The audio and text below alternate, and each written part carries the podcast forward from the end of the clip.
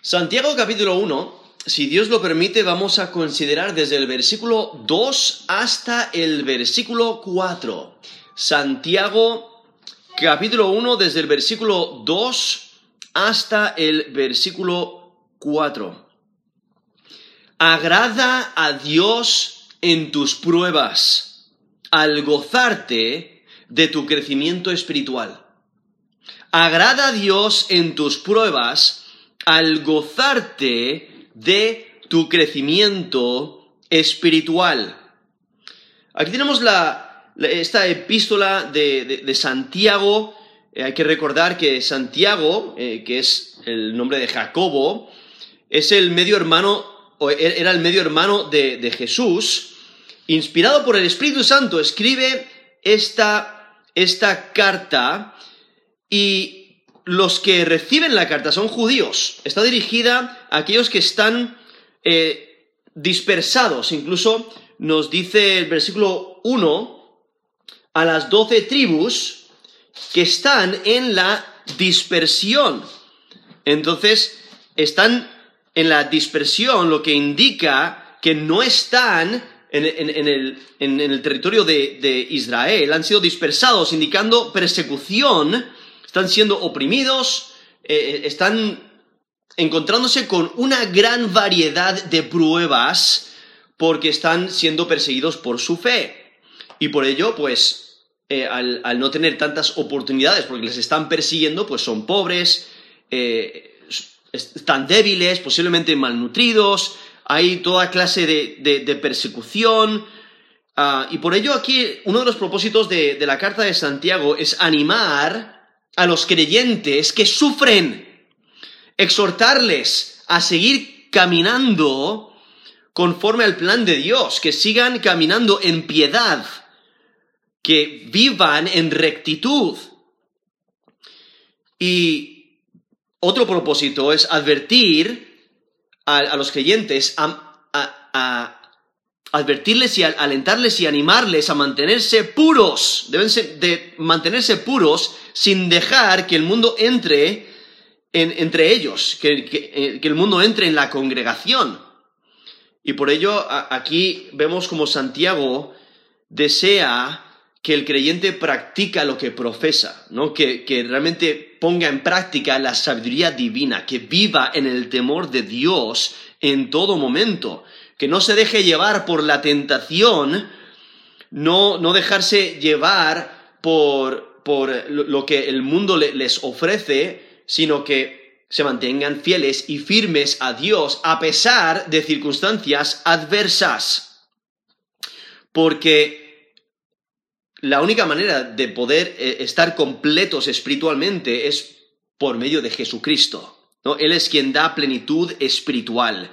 Pero mientras tanto, los creyentes deben de ser leales a Dios, obedeciendo su palabra, viviendo conforme a la sabiduría celestial, viviendo en pureza, viviendo con fidelidad, eh, siguiendo a Dios, no al mundo, amando a Dios, no al mundo, siendo constantes y, y fervientes y perseverantes, creciendo espiritualmente. Y aquí, si notáis, el, el texto que vamos a considerar hoy, si Dios lo permite, aquí en Santiago 1, desde el versículo 2 hasta el versículo 4, vemos que después de, esa introducción, ahí en el versículo 1, Santiago empieza directamente con exhortación. Y lo que hace Santiago es poner las pruebas en un lugar prominente. Porque es una de las razones por las que escribe, ¿no? Eh, los creyentes han sido dispersados por su fe, y entonces les quiere animar, les quiere fortalecer en la fe. Y Santiago les recuerda que, que Dios permite las pruebas en la vida del creyente con propósito. O sea, hay un propósito tras ello. Hay un razonamiento. Dios tiene un plan para el creyente y Dios usa las pruebas para llevar a cabo ese plan. Y por ello es, es esencial que el creyente responda correctamente a las pruebas. Y por ello Santiago, inspirado por Dios, deja claro que el sufrimiento de los creyentes siempre está bajo el control soberano de Dios.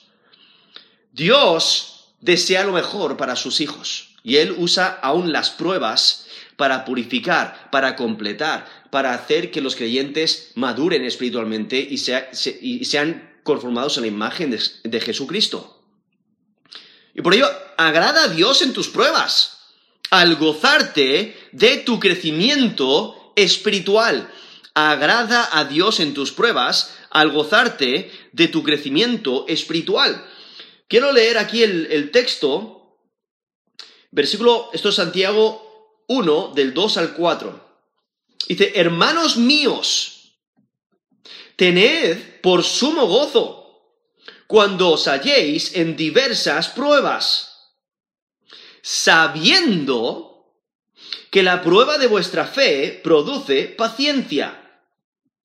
Mas tenga la paciencia su obra completa para que seáis perfectos y cabales, sin que os falte cosa alguna. Vemos como, como Santiago, inspirado por Dios, se, se, dirige a los creyentes como hermanos, ¿no? Hay una relación especial entre los hijos de Dios, ¿no? Somos hermanos en Cristo, y refiriéndose a todos los creyentes, ¿no? Eh, y, les, llama con este, este término tan, tan familiar, tan como, como, parte de la familia, ¿no? Hermanos míos. Y les exhorta a tener por sumo gozo cuando os halléis en diversas pruebas. Ahora, eso no es necesariamente lo que queremos escuchar, ¿no? Las pruebas no son fáciles. Las pruebas vienen y cuando vienen queremos que se vayan lo más rápido posible. Pero aquí nos dice eh, eh, Santiago, inspirado por Dios, que tenemos que tener sumo gozo, o sea, gozo extremo. Ese término sumo eh, tiene la idea de al, más alto nivel, de una manera suprema. O sea, un, gozo supremo. Cuando os halléis en diversas pruebas. Ese término ahí traducido tener es la idea de considerar. Considerad. Y es, es un verbo de pensamiento, no de emoción. No, eh, no, no, el que estás emocionado de que, wow, qué bien, estoy en pruebas. No, sino es, es la idea de, de, de considerar, de pensar, de reconocer la situación y actuar correctamente en esa situación.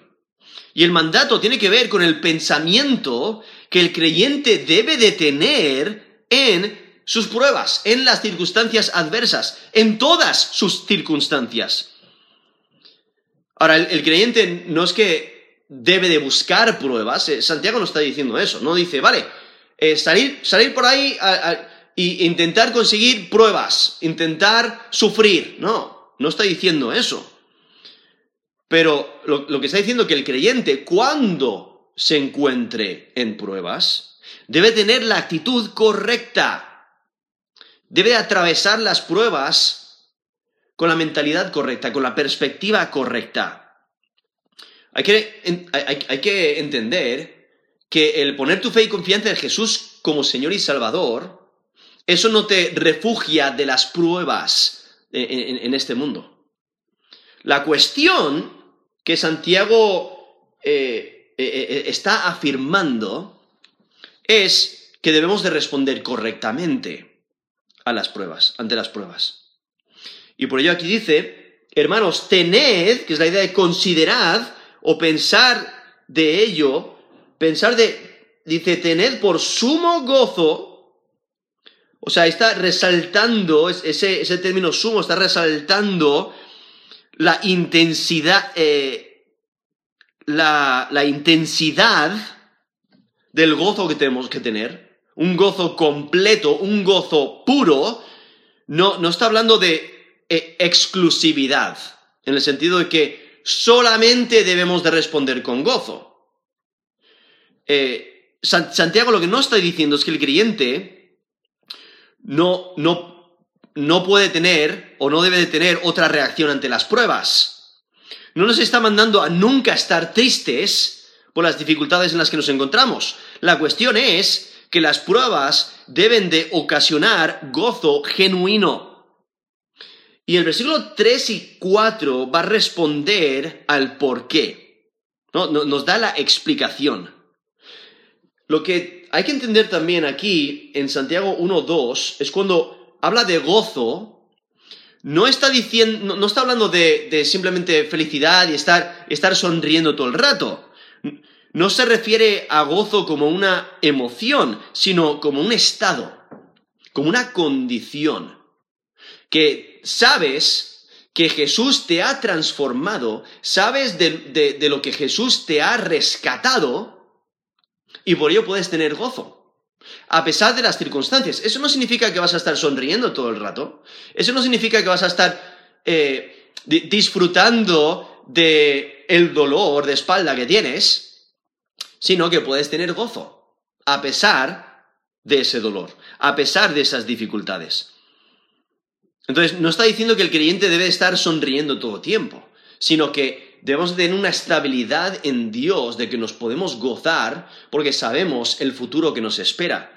Sabemos lo que nos trae estas pruebas que nos ayuda a crecer espiritualmente. Y es que la condición de gozo muestra contentamiento en cualquier situación. Por eso aún eh, en Filipenses vemos al apóstol Pablo que dice, mira, he aprendido a contentarme cualquiera que sea mi situación.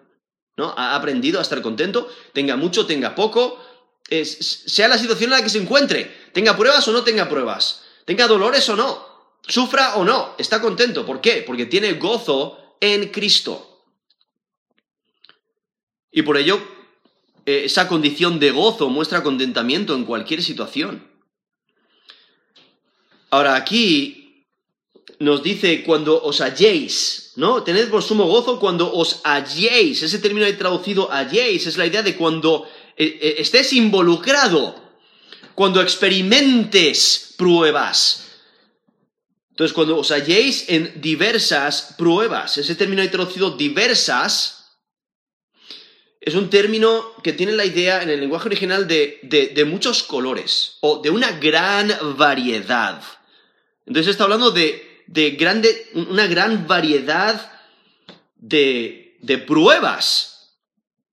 Ahora, el término traducido pruebas, ese término en el lenguaje original puede significar dos cosas. Eh, puede significar una prueba exterior, pero también una prueba interior. La prueba interior refiriéndose a una tentación al pecado. ¿no? Entonces, pruebas exteriores como por ejemplo eh, dolor de espalda o, quizás una prueba financiera o, eh, te, encuentras eh, sin, posibilidad de, de, pagar tus deudas, ¿no? Entonces hay diferentes, diferentes pruebas exteriores y luego hay pruebas interiores que son tentación al pecado. Ahora, aquí en Santiago capítulo 1, desde el versículo 13 al versículo 15, se enfoca más en la tentación al pecado. Entonces esa prueba interior, y posiblemente en ese contexto, eh, presenta una combinación de los significados, ¿no? Porque muchas veces la, prueba exterior lleva a una prueba interior. La prueba exterior de el suspender tu examen puede llevarte a pecar en, afanarte por el futuro. ¿Qué va a ocurrir? O quizás esa prueba financiera te, lleva a, a, preocuparte y quizás a decir, pues mira, estoy dispuesto a robar a esa otra persona para poder pagar eh, mis deudas para que no, no, me, no, me, reprochen a mí por no, por no pagar las deudas, ¿no? Entonces, el, e, esa tentación, esa, esa prueba exterior muchas veces lleva a la tentación interior, a esa prueba interior y, muchas veces caemos en ello, ¿no? Pero por ello aquí, eh, en Santiago capítulo 1, del 13 al 15, se refiere a, ese, a esa prueba interior. Pero el contexto aquí, del principio de, de la carta de Santiago, aquí en capítulo 1, desde el versículo 2 al 4, enfatiza la prueba exterior. ¿Y qué clase de pruebas eh, ¿En qué clase de pruebas se está enfocando? Pues por eso dice diversas pruebas. Realmente abre la puerta a cualquier cosa que amenaza la comunidad de la vida.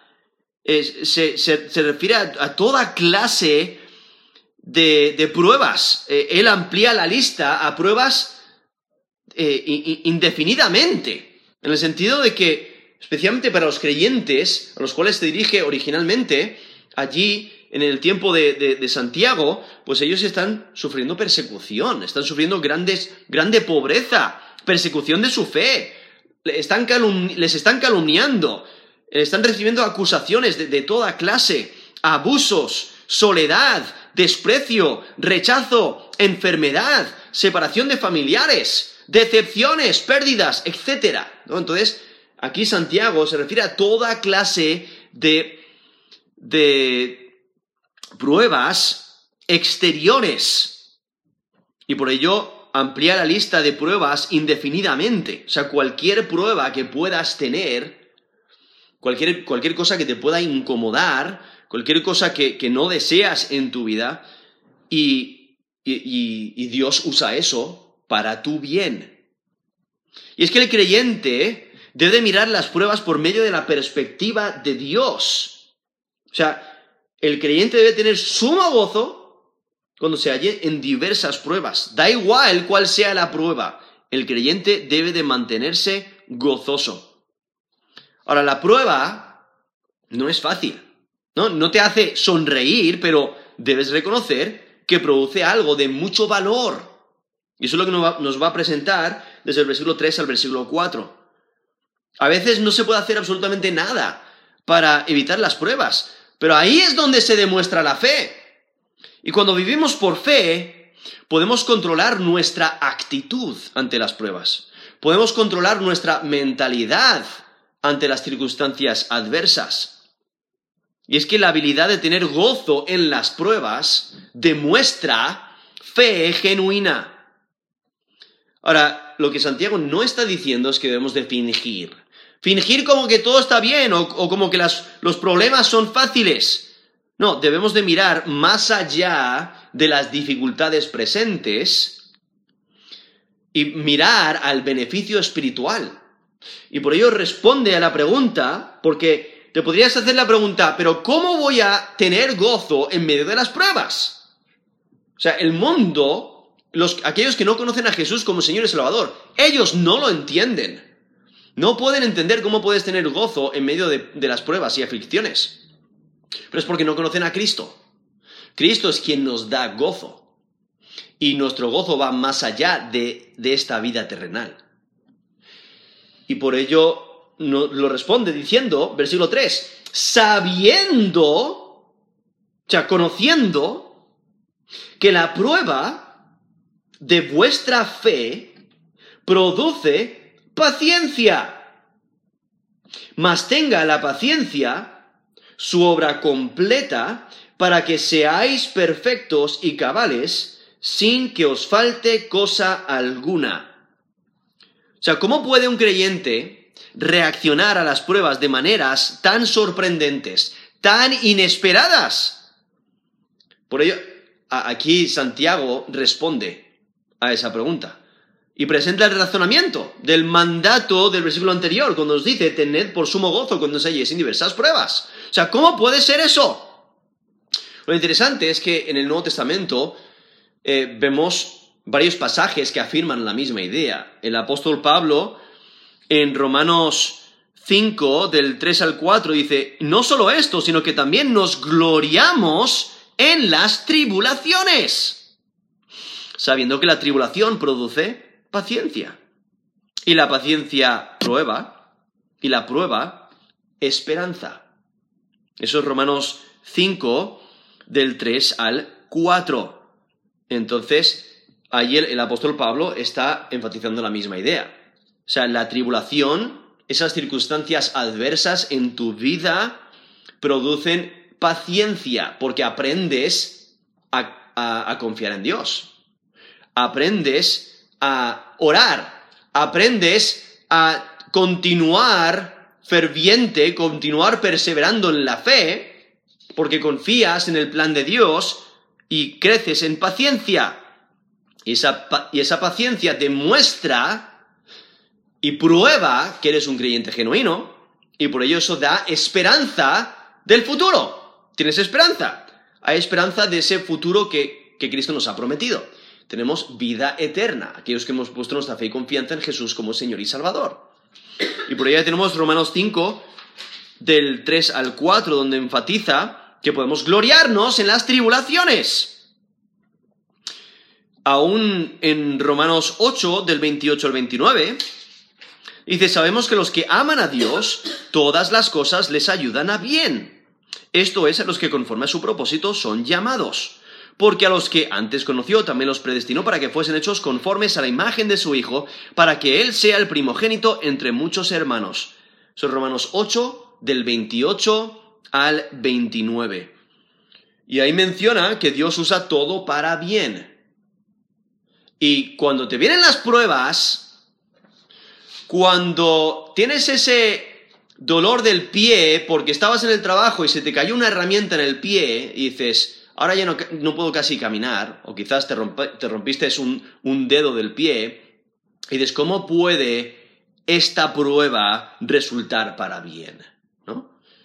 O, eh, esa, esa, ese problema que tienes en el trabajo, que todos se ríen de ti por tu fe, o te rechazan, o te calumnian, hablan mal de ti, o te insultan, o quizás e, ese, ese vecino que sabe que eres creyente y por ello hace todo lo posible para aparcar su vehículo en, tu, estacionamiento.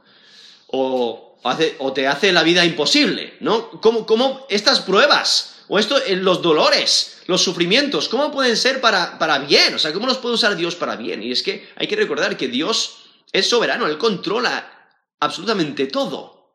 Y nosotros debemos de confiar en su plan. Incluso nos dice eso es en Romanos 8:28, Dios usa todas las cosas para bien.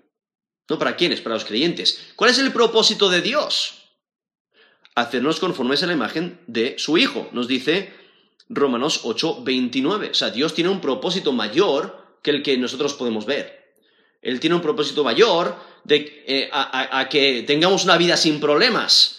Nosotros queremos una vida sin problemas. Nosotros queremos una cuenta bancaria llena. No queremos tener ninguna clase de problemas financieros, no queremos tener ningún dolor, no queremos eh, que, nuestros familiares sufran o que nos encontremos en el hospital eh, no sabiendo si vamos a, sobrevivir, ¿no? O sea, no queremos pruebas, pero a Dios le interesa más nuestro estado espiritual. Y a Él le interesa más que crezcamos en el conocimiento de Él, que crezcamos a la imagen de Jesucristo y que pongamos en práctica su palabra, o sea, que le obedezcamos a pesar de las pruebas. A eso le interesa a Dios. Eh, eh, eh, a Él le interesa eso más que tengamos una vida sin problemas.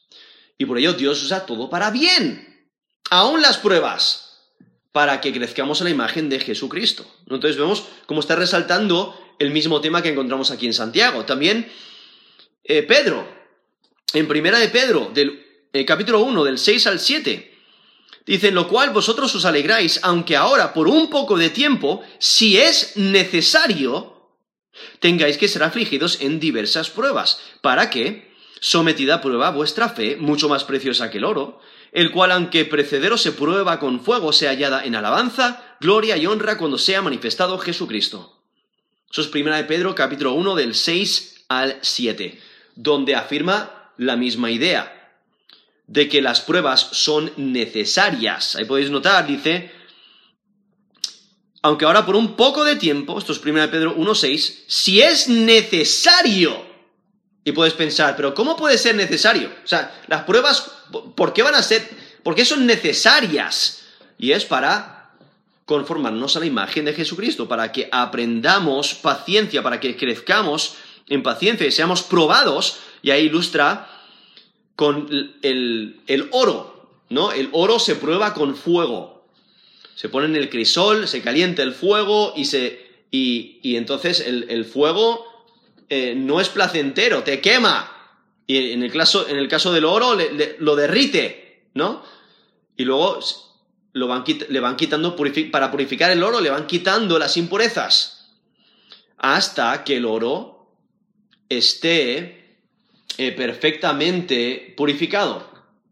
Y por ello, viendo allí eh, la, misma idea, afirma esta misma enseñanza de que las pruebas son necesarias, tienen un propósito, y ahí en 1 Pedro 1, del 6 al 7, nos dice, para que seamos, sea hallada en alabanza, gloria y honra cuando sea manifestado Jesucristo. Al final daremos gloria a Dios. Eh, y entonces esas pruebas son necesarias para nuestro crecimiento espiritual. Entonces, volviendo aquí a Santiago, capítulo 1, en nuestro texto desde el versículo 2 hasta el versículo 3, vemos que debemos de tener sumo gozo cuando nos hallemos en diversas pruebas. Y hay razonamiento. Versículo 3, sabiendo, conociendo. O sea, si eres creyente, conoces que tienes un futuro asegurado en el cielo. Futuro asegurado con Dios. Y vas a ser conformado a la imagen de Jesucristo. Vas a ser glorificado. Pero mientras tanto, estamos en un proceso de crecimiento que se llama santificación y estamos creciendo poco a poco y las pruebas son necesarias para probarnos.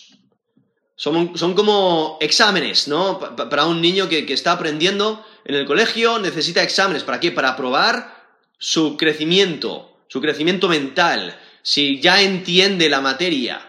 Y entonces esos exámenes le prueban y entonces es lo que, eso, es lo que ocurre con las pruebas eh, diarias que tenemos, donde Dios las usa para probarnos. Y es que Santiago usa el término prueba para indicar el proceso de refinar el oro o la plata. O sea, Dios usa las dificultades de la vida para refinar la fe del creyente. Dios usa el, fuego de prueba, ¿no? es como que nos mete en un crisol. crisol es el recipiente eh, que se emplea para fundir alguna materia, ¿no? A, temperatura eh, muy elevada. Y entonces Dios nos mete en ese crisol, le, pone la llama, le pone el fuego, ese, ese fuego de sufrimiento para refinarnos. Y lo que hace Dios es eliminar nuestras impurezas por medio del sufrimiento, para que nos purifique, nos va purificando. Y es que la prueba, esta prueba que aquí menciona la prueba de la fe, dice, sabiendo que la prueba de vuestra fe produce paciencia. Esto es Santiago 1.3. Esa prueba de vuestra fe no es para ver si hay fe o no, no, está hablando a los creyentes. Ellos, sí, ellos ya tienen fe. La prueba tiene la intención de purificar la fe que ya existe. La prueba de la fe demuestra el valor. La, fe genuina continúa confiando aun cuando sufre. Y es que la prueba produce paciencia, ¿no? Produce, aquí nos menciona, produce paciencia. Es la idea de perseverancia. Y lo que y, esa idea de producir es que logra un efecto, logra, logra un resultado. Esa prueba, el, ponerlo a prueba, logra el resultado de la paciencia. Y es que la paciencia lo, que presenta es, es, la imagen de, de, una persona que lleva una carga, que lleva un peso durante mucho tiempo y continúa llevándolo, continúa llevando ese peso es paciente, es perseverante.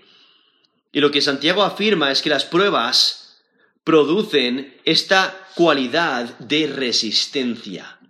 Las pruebas, mientras más pruebas tienes, más te fortaleces. Es como el que, el que levanta pesas, ¿no? O sea, de la misma manera que un músculo se fortalece ante resistencia, el creyente aprende a confiar en Dios aunque enfrenta dificultades. El que levanta pesas, ¿qué es lo que hace? Va añadiendo peso, va añadiendo resistencia para fortalecer los músculos. Pues es la, misma idea. O sea, las pruebas crean esa resistencia en nuestra vida y, cuando, cuando las sobrellevamos correctamente, crecemos espiritualmente. nos fortalecemos en la fe, nos fortalecemos en la obediencia hacia Dios, en el temor a Dios, en depender de Dios, nos fortalecemos en la oración eh, y en las cualidades que Dios desea. Y es que el creyente sabe que Dios usa la prueba para acrecentar su fe, acrecentar su amor hacia Dios, su dedicación a Dios, su fidelidad a Dios, su lealtad a Dios. O sea, eh, la prueba nos ayuda a madurar espiritualmente. Porque Dios está interesado en tu crecimiento espiritual. Por ello permite pruebas en tu vida. Es que el creyente debe mantener su enfoque por encima de sus problemas. Y debe de gozarse en lo que Dios puede hacer. En lo que Dios puede hacer por medio de esa prueba. Y es que la prueba da a conocer la fe si es genuina y la purifica. Y es que la fe crece, ¿no? Cuando hay resistencia. Y lo que hace es producir paciencia para seguir siendo fiel, para seguir obedeciendo a Dios. Y por ello debemos de agradar a Dios en nuestras pruebas, gozándonos en el crecimiento espiritual que producen. Y por ello continúa aquí el versículo 4, dice, mas tenga la paciencia su obra completa, para que seáis perfectos y cabales sin que os falte cosa alguna. O sea, el, resultado de la prueba de la fe debe de ser perseverancia, debe de ser paciencia, pero tenemos que responder correctamente ante las pruebas. Pero aún así, la paciencia no es el resultado final, porque nos dice, más tenga la paciencia su obra completa. O sea, la paciencia debe completar su obra, debe desarrollarse para llegar a su obra completa. Y lo que enfatiza es que los beneficios de la prueba solo vienen sobre el creyente que responde adecuadamente ante la prueba. El, que, el, que, se da cuenta de, sus errores, el que se da cuenta del cuidado de Dios en medio de sus pruebas, el que continúa confiando, continúa orando, el que continúa leyendo su Biblia, el que continúa meditando la palabra de Dios, el que continúa creyendo la palabra de Dios, a pesar de, las pruebas, demuestra eh, confianza y esa lealtad hacia Dios, esa dedicación a Dios y crece espiritualmente. Pero si tienes una mala actitud en medio de tus pruebas, si tienes una mala actitud y te quejas y murmuras contra Dios, en medio de tus pruebas, pues no estás aprendiendo de la prueba, no estás creciendo espiritualmente en la prueba.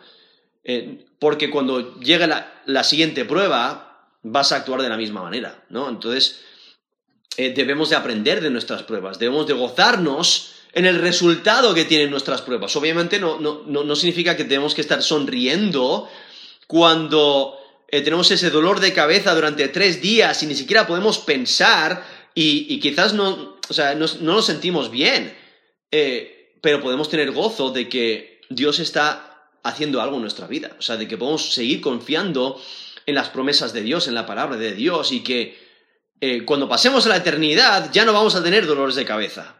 Eh, cuando pasemos a la eternidad ya no vamos a tener problemas financieros. Cuando pasemos a la eternidad no vamos a tener necesidades, no vamos a sufrir pérdidas, no vamos a sufrir. y por ello podemos gozarnos en esa verdad, tener esa estabilidad, ese gozo genuino, que, que no, que las circunstancias no impactan ese estado de contentamiento, porque eh, tienes suficiencia en Cristo, o sea, estás completo en Cristo, estás satisfecho con Dios. Y estás contento con lo que Dios provee, aun cuando permite las pruebas. Y es que el creyente debe permitir que la paciencia haga su obra. Y por ello Santiago desea que el creyente responda con obediencia a la gracia de Dios. O sea, esa obra completa se refiere a todos los aspectos del carácter cristiano ideal. O sea, todo lo que Dios desea que, que hagamos, que, que seamos. ¿no? Todas las cualidades de Jesucristo que debemos de reflejar. Todo lo que debemos de ser. ¿No? Completos y maduros y perfectos. Y por eso menciona aquí versículo 4, para que seáis perfectos y cabales. Ese término traducido cabales se refiere completo en todas sus partes, o sea, completo en, cantidad. Entonces Dios desea que seamos perfectos y completos, eh, que, crezcamos en nuestro conocimiento de Dios, que, que crezcamos en nuestra fe, que crezcamos en nuestra dependencia de Dios y continuemos confiando, continuemos perseverando a pesar de las pruebas. Y es que eh, Santiago está presentando la meta de la prueba de la fe, el ser perfectos y completos. O sea, cuando se permite que la paciencia siga su curso, el creyente será maduro y completo sin que le falte nada. O sea, va a tener todo lo necesario eh, y va a ser conformado a la imagen de Jesucristo para vivir una vida que agrada a Dios. Es que la prueba produce su intención cuando el creyente responde con confianza en Dios y con la determinación de aguantar.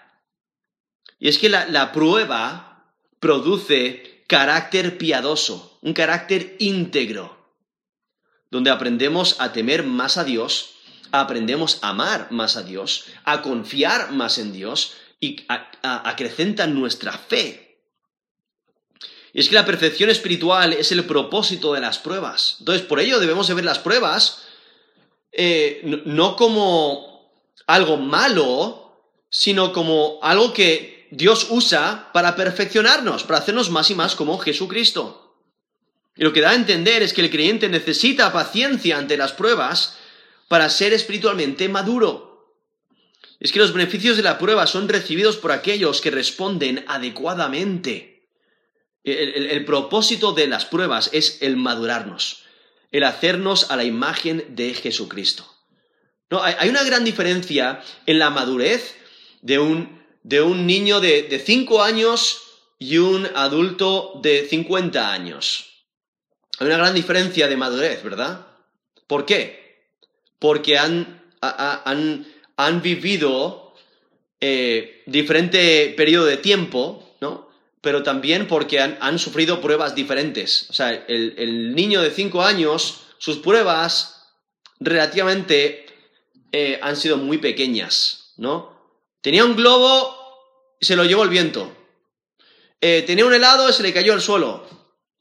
Eh, su, primo le robó el chocolate que tenía en el bolsillo, ¿no? La, moneda, la moneda de 5 céntimos que le, que le dio su padre ha desaparecido. ¿no? O sea, ¿son pruebas? Sí, son pruebas. Y, tenemos que pasar esas pruebas, ¿no? De, niños y, esas pruebas van acrecentando. van, eh, mientras vas madurando, como que vienen más pruebas, más pruebas y más difíciles, pero si aprendes de cada prueba, eh, las pruebas incrementan en resistencia y, y entonces miras atrás y dices, bueno, cinco céntimos. O mira, se me cayó el helado, pues vale, no es que esté sonriendo, pero bueno, no, es, no es el fin del mundo, ¿no? Podemos afrontar esas pruebas y son muy fáciles para nosotros porque ya hemos aprendido, ya hemos, ya hemos crecido, ya hemos madurado, ¿no? Entonces, pero las pruebas para el, el, adulto de 50 años, por ejemplo, pues las pruebas son mucho mayores, ¿no? Y hay, diferentes pruebas para diferentes personas, ¿no? Pero Dios usa esas pruebas para nuestro bien. O sea, eso es lo que tenemos que reconocer, eso es lo que Santiago nos está enseñando. Las pruebas van a venir y las pruebas no van a ser fáciles. O sea, va a llegar el día cuando vas a recibir un recibo o, vas a tener que pagar algo y vas a mirar tu cuenta bancaria y vas a decir, pero si no tengo suficiente dinero ahí dentro para poder pagarlo. O quizás eh, algo ocurre en el trabajo y te lesionas, te haces daño y es un daño corporal que lo vas a tener el resto de tu vida. Y dices, pero ¿cómo puede ser posible? O sea, eh, e, esta, esta, prueba tan grande de que voy a sufrir, ¿no? O, quizás el, rechazo de la sociedad por ser creyente, ¿no? El, el rechazo por tu fe, etcétera, ¿no? Las pruebas vienen, van a ser reales pero lo que debemos hacer es afrontarlas con la perspectiva de Dios. O sea, Dios, la, perspectiva que Dios tiene sobre sobre eh, nuestras pruebas. No, de que son para nuestro bien y son un corto tiempo y Dios tiene un propósito en que seamos conformados en la imagen de Jesucristo. Y por ello tenemos este texto aquí en Santiago,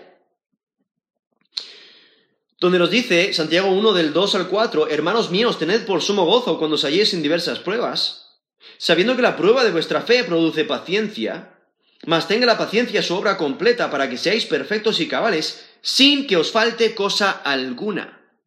O sea, este texto está para animarnos, animar a los creyentes en sus pruebas para recordarnos que Dios tiene el control sobre nuestras vidas. Recordar que Dios obra todo para bien. Recordar la importancia de las pruebas para nuestro crecimiento espiritual. Para que podamos ver las pruebas como oportunidades para crecer espiritualmente. Porque Dios está con nosotros. Dios nos quiere purificar. Él quiere que nos acerquemos a Él. Él quiere que seamos leales, que le amemos de todo corazón. Y Dios es quien nos da gozo y paz en medio de las pruebas. Y, por ello tenemos este texto que nos recuerda que Dios sabe por lo que pasamos, Él permite las pruebas, Él nos ayuda en nuestras pruebas y Él desea que actuemos correctamente porque Dios nos purifica por medio de las pruebas. Y Dios requiere que vivamos conforme a su palabra. Entonces, no te des por vencido ante tus pruebas, sino espera en Dios. No te desesperes cuando tu situación empeora. Alégrate de que Dios está trabajando en ti. En vez de desesperarte porque tus pruebas no se van, pídele a Dios paciencia. En vez de dudar de la soberanía de Dios, busca conocer a Dios más de cerca. Busca satisfacción en Dios. En vez de quejarte de tus pruebas, gózate de que Dios las está usando para eh, fortalecerte, para que crezcas espiritualmente. En vez de afanarte en tus pruebas y de tus debilidades, confía en el Dios soberano. Y es que debes de agradar a Dios en tus pruebas al gozarte de tu crecimiento espiritual. Agrada a Dios en tus pruebas al gozarte de tu crecimiento espiritual. Vamos a terminar en, en oración.